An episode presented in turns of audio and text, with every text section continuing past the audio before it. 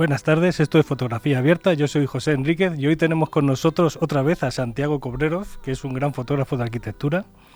Le- Y hoy de lo que vamos a hablar es de los juguetes. Hoy hablamos de juguetes. Hoy hemos traído un montón de cámaras, hemos traído objetivos, hemos traído todo y lo que queremos es explicaros un poco para qué sirve cada cámara, para qué sirve cada objetivo, qué, qué tipos de cámaras hay. Muchas veces está la pregunta de, oye, quiero ir de viaje, ¿qué cámara me llevo? Eh, quiero hacer no sé qué, ¿qué, ¿cómo lo hago? Entonces, pues bienvenido Santi, esta ya sabes que es tu casa. Hoy, si os apetece ver un poco el vídeo de YouTube que saldrá en directo, vais a ver muchos juguetes. Entonces, pues ¿por dónde te apetece que empecemos? Bueno, lo primero, buenas tardes y gracias por invitarme de nuevo. Y gracias a todos aquí presentes. Eh, pues la verdad, que por dónde empezar, pues de menos a más. De más viejo a más nuevo. No lo sé por dónde quieres empezar. Mira, por ejemplo, Quizás- Sí, bueno, dime. vamos a empezar por, por ejemplo, siempre uno se plantea, quiero hacer un viaje, ¿qué, qué cámara me llevo? Claro. ¿Qué es lo que más influye? A ver, eh, es una gran pregunta porque al final eh, es un poquito complicado. Hoy en día todos, sí o sí, por ejemplo, todos hoy en día viajamos con un móvil, ¿vale? Eh, es cierto que estamos hablando de fotografía y aparte de un móvil vamos a hablar de cámaras, no todo va a ser un móvil y ala, a correr y ya nos acabamos, ¿no? Pero eh, todo el mundo tiene un móvil y todos los móviles prácticamente a día de hoy tienen una cámara. O sea que eso ya puede ser un, un buen ejemplo, sobre todo si tenemos móviles de gama media, media alta, que tienen diferentes cámaras que nos pueden permitir hacer algún zoom o hacer, por ejemplo, un retrato y que el fondo salga un poco desenfocado, aunque luego hablaremos también un poco de esto con algunos objetivos. Pero si buscamos a esa persona que lo que busca es ir con una cámara, pues ahí hay varias opciones. Eh, yo personalmente a día de hoy viajo con una cámara compacta. ¿Vale? Cuando digo compacta, si quieres cógela, no me refiero a los juguetes pequeñitos que parecen un móvil y con los que hacíamos fotos hace 10 años o Eh, un poco menos. Estas cámaras además eran muy divertidas porque no tenías ni que casi ni que apuntar. O sea, esto cogías, disparabas. y se acabó. Es- entraba en cualquier bolsillo y incluso algunas eran muy luminosas, o sea, estaba muy bien, ¿no? Pero eh, yo voy con una cámara compacta porque no quiero cargar con equipo, ¿vale? Al final cualquier fotógrafo profesional o, o amateur que tiene un equipo muy diverso y que para un viaje en concreto vas a fotografiar qué sé yo, algo que está muy lejos y que no te puedes acercar, pues igual si te llevas un objetivo en concreto que ya tienes en casa, para hacer esa foto, pero si lo que vas a hacer es la típica foto de viaje, eh, fotografiar la calle, personas, eh, un edificio en concreto, algún retrato familiar, mm, lo que haremos cualquiera en un viaje, eh, pues yo al final tiendo a recurrir a una cámara compacta, por peso, por tamaño, y hoy en día hay muchas cámaras compactas que tienen mucha calidad, eh, tanto en el sensor como en los objetivos que tienen. Eh, Una cámara compacta sería a lo mejor, pues, sí, como esta que tenemos aquí, que es una micro 4 tercios, que tiene una calidad maja, pesa poco, se lleva en una mano. Es que esto muchas veces es comparado con una reflex, estamos hablando de pues, la mitad de peso, Sí. la mitad de peso, la mitad de volumen. Sí, además, en muchos, que lo estábamos hablando antes, en muchos espacios, sobre todo interiores, en museos o en edificios importantes, te ven con una cámara reflex, ya se piensan que eres profesional y por ende no te dejan hacer ninguna foto. Ahora, te vas con una cámara estas un poco más compactas, más pequeñas, y como que no consideran, aunque la cámara igual puede ser igual de profesional que las otras, consideran que no eres un profesional y dejan un poco más la manga abierta a que puedas hacer eh, E- Esa, fotografías. esa es muy buena, la del tipo que decide, no, es que esto es profesional. No, es una cámara. Luego el profesional será el que haga fotos con ella y para lo que las utilice, pero Exacto, ¿no? Y a mí es un poquito esas son las cosas que me, te he comentado antes, que en algunos espacios vas con un móvil, no hay ningún problema. Aunque lleves el mejor, con la mejor cámara y vas a hacer una foto maravillosa. Vas con tu cámara, ya te miran ya como raro, como eh, cámara no, hay un letrero, ahí lo pone. Bueno, pues entonces Es complicado. Ahora bien, yo para un viaje yo me iría siempre a cámaras compactas. Hoy en día creo que hay muchas opciones. Son pequeñas y eh, hasta donde yo sé, las hay, sí, las hay de dos tipos, como esa que tienes, que puedes cambiar el objetivo, Sí. o la que tengo yo, que es un objetivo fijo que no se puede cambiar, eh, que te obliga también un poco a jugar un poco más. O sea, tú te haces un viaje y te vas con una...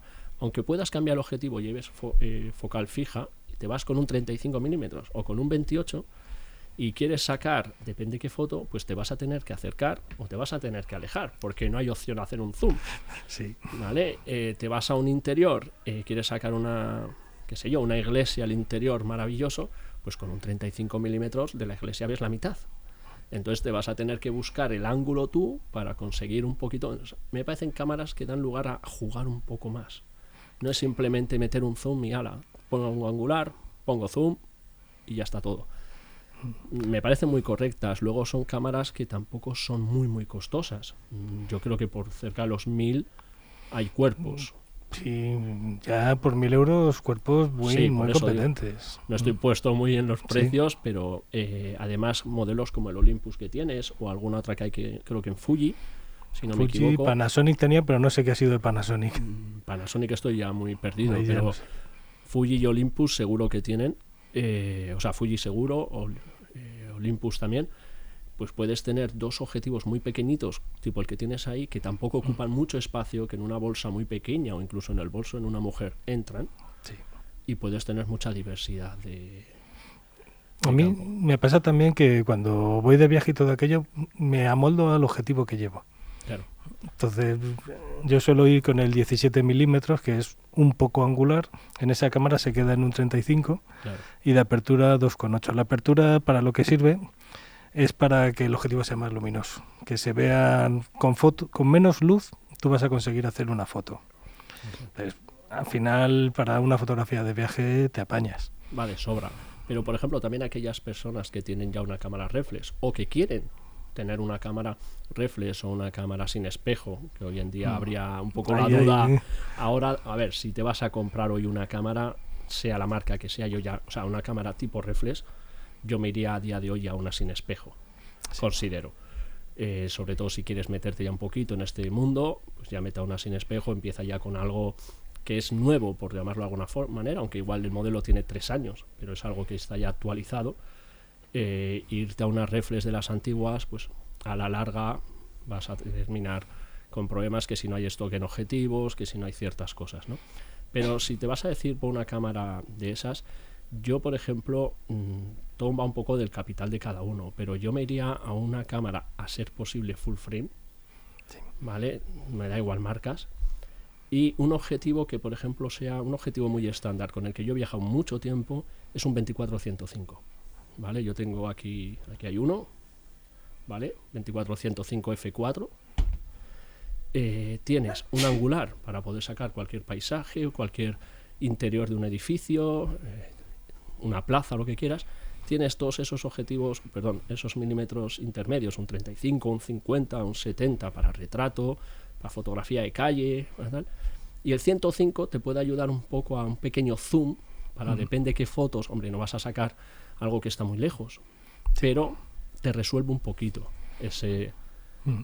ese campo, es un F4, ¿vale? No es un F28, pero hoy en día, pues ya digo, si tomas una cámara de las nuevas, eh, vamos a decir, de las sin espejo, eh, los ISOs ya están mejor trabajados y puedes trabajar a ISO 400, a- incluso meter un ISO 800 o incluso un 1600 en un interior porque no puedes bajar el diafragma, no te puedes ir a un 2.8, te quedas en un 4, pues te puedes llevar una foto más o menos de una cierta calidad buena en esos ISOs, aunque las cámaras llegan a creo que 200.000, he visto Una algunas. barbaridad. Yo, ¿Vale?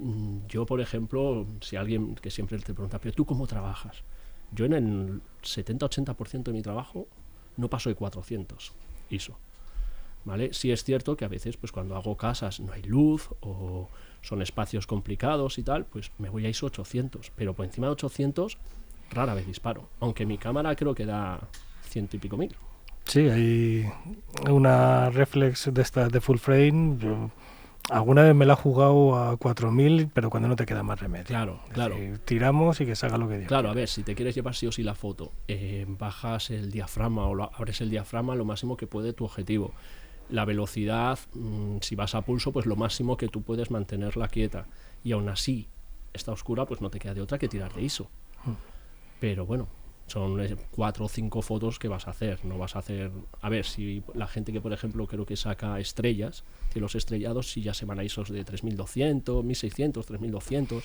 Con eso hay, con eso ahí. hay pelea, porque depende de lo que quieras hacer. Si quieres hacer una circumpolar, y- te suele venir mejor bajar el ISO, cortarle mucho la luz, porque lo que la vas a dejar es, pues yo qué sé, haciendo la foto una hora, Claro. una hora y media.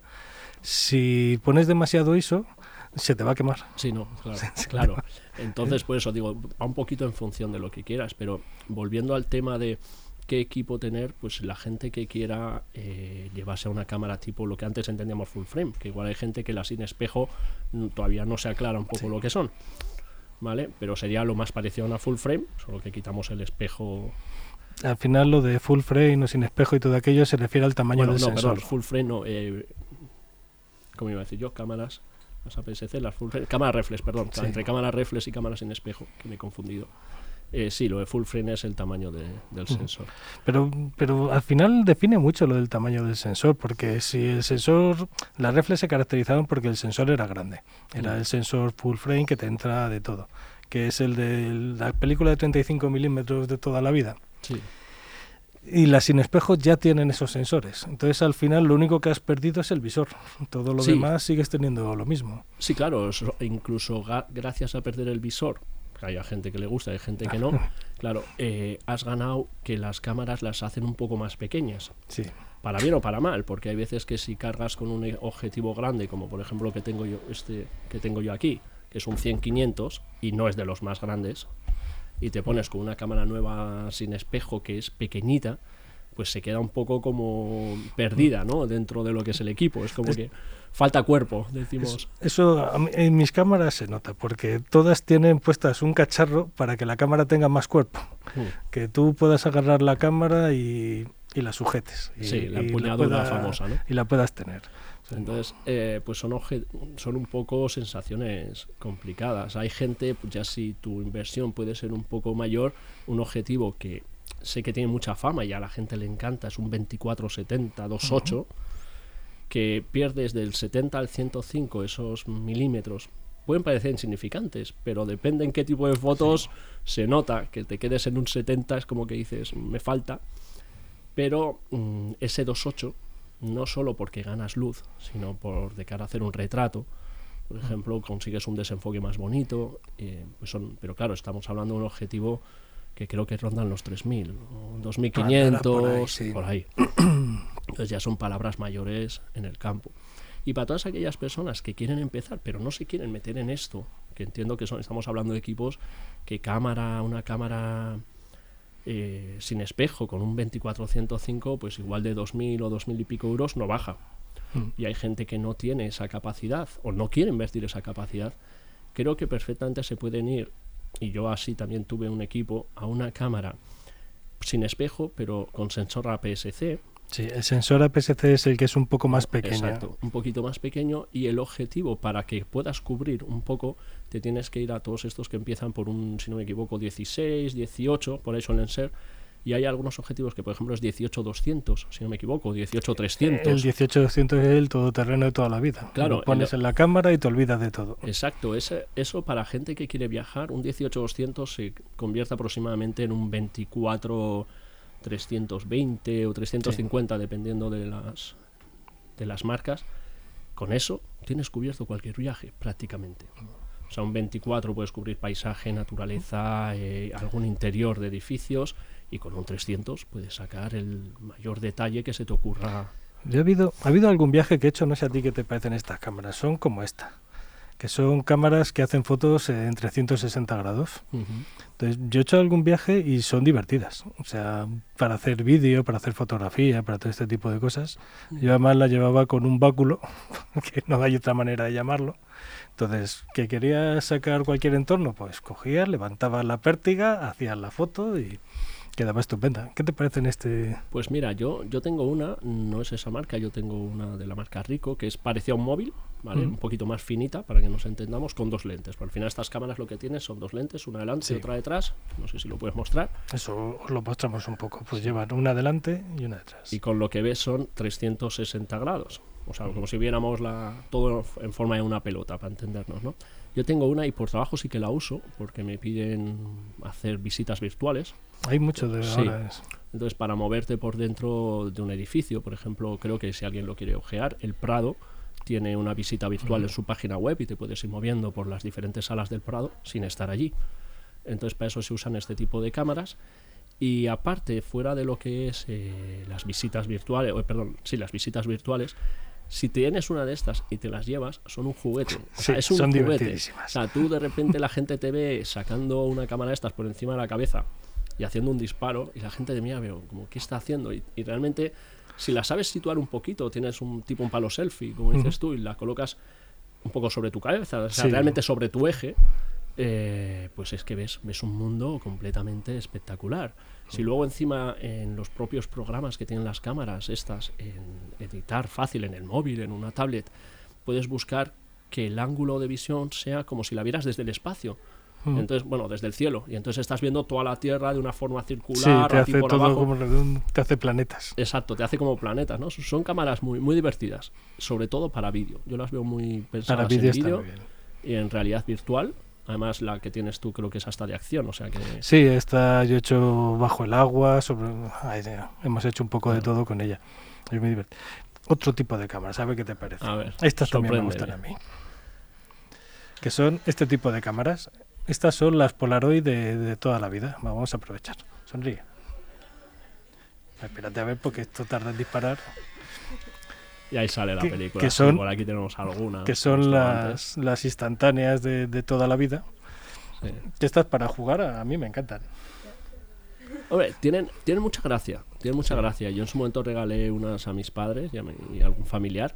Me parecen unas cámaras muy divertidas. Sí. O sea, eh, por ejemplo, mm, para gente que tenga niños. A ver, niños. No vamos a ir a niños de tres años, vamos a buscar una edad un poco razonable.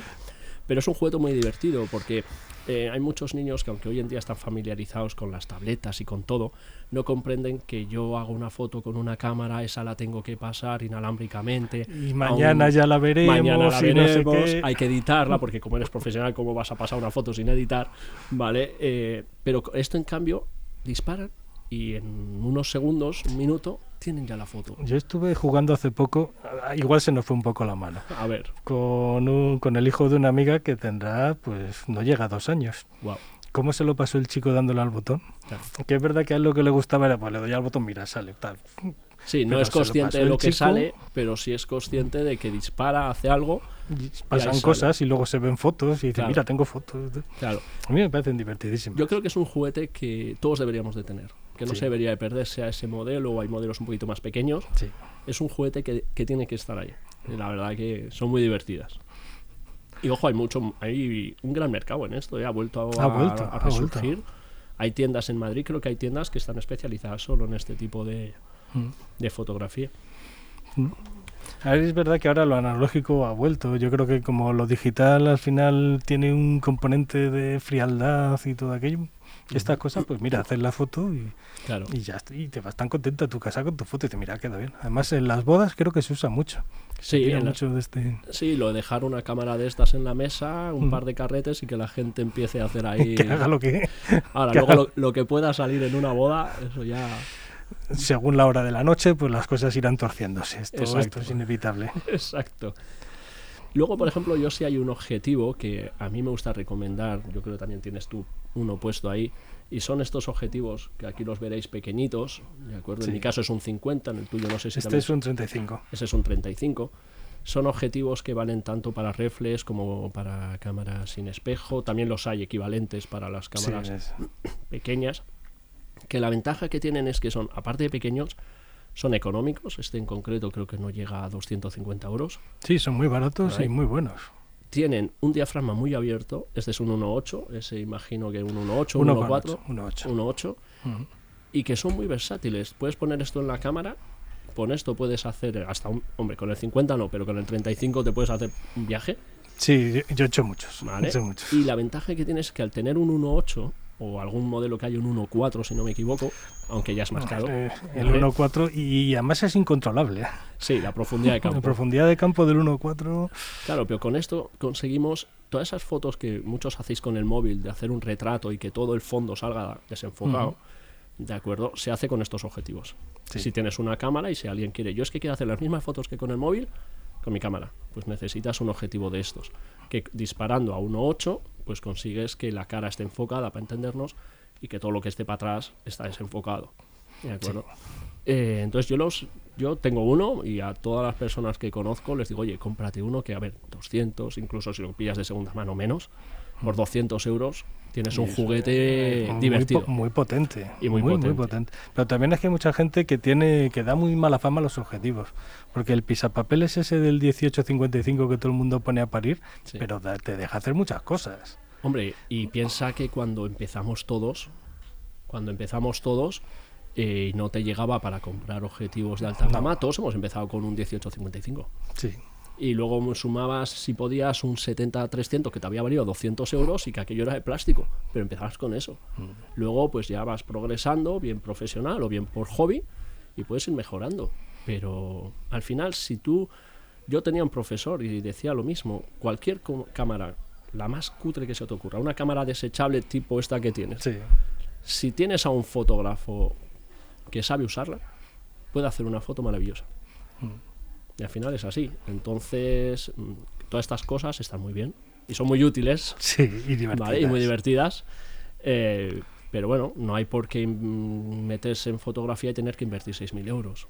No, no es necesario. No es necesario. necesario. Ahora con los nuevos formatos, con muy poco dinero, se consigue. Bueno, pues vamos a ir acabando. Os Sí. enseño la última ya que ha venido. Sí. Esta es una FED 4, esta es una cámara rusa, esta es de carrete.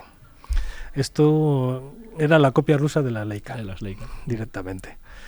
Y se nota, pero tú fíjate Sí, sí, el, peso, el peso. O sea, No, y no solo, es lo que te comentaba antes. Ahora cuando lees detrás de una cámara que está hecho eh, en Alemania o en Rusia o tal, es como que ya suena raro, es como decir, eh, ¿cómo fi- sospechoso, ¿no? Esto es muy viejo. Pues Ah, pues esta todavía funciona. Exacto. Está todo- Bueno, pues yo creo que vamos a ir acabando. Muchas Sí. gracias por venir. Vale, pues muchas gracias a ti. Se nos quedan cortas estas Sí, charlas. Necesitamos volver.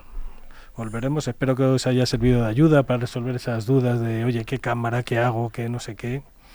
Al final todo se basa en lo que vosotros queréis hacer. ¿Queréis hacer paisaje? Un tipo de cámara. ¿Queréis hacer retratos? Otro tipo de cámara. Claro. ¿Que las reflex valen para todo? Valen para todo. Cada una con su objetivo y todo aquello, pero tened en cuenta que pesan una barbaridad. Las pequeñitas hacen cosas estupendas y tienen los mismos objetivos que, que las reflex. Entonces, dentro de esa gama, lo que queráis es divertiros. Esto se trata de jugar. Sí, sí, es así. O sea, ya digo, con lo más pequeño puedes hacer unas fotos maravillosas. Pues muchas gracias. Muchas gracias a ti por invitarme de nuevo.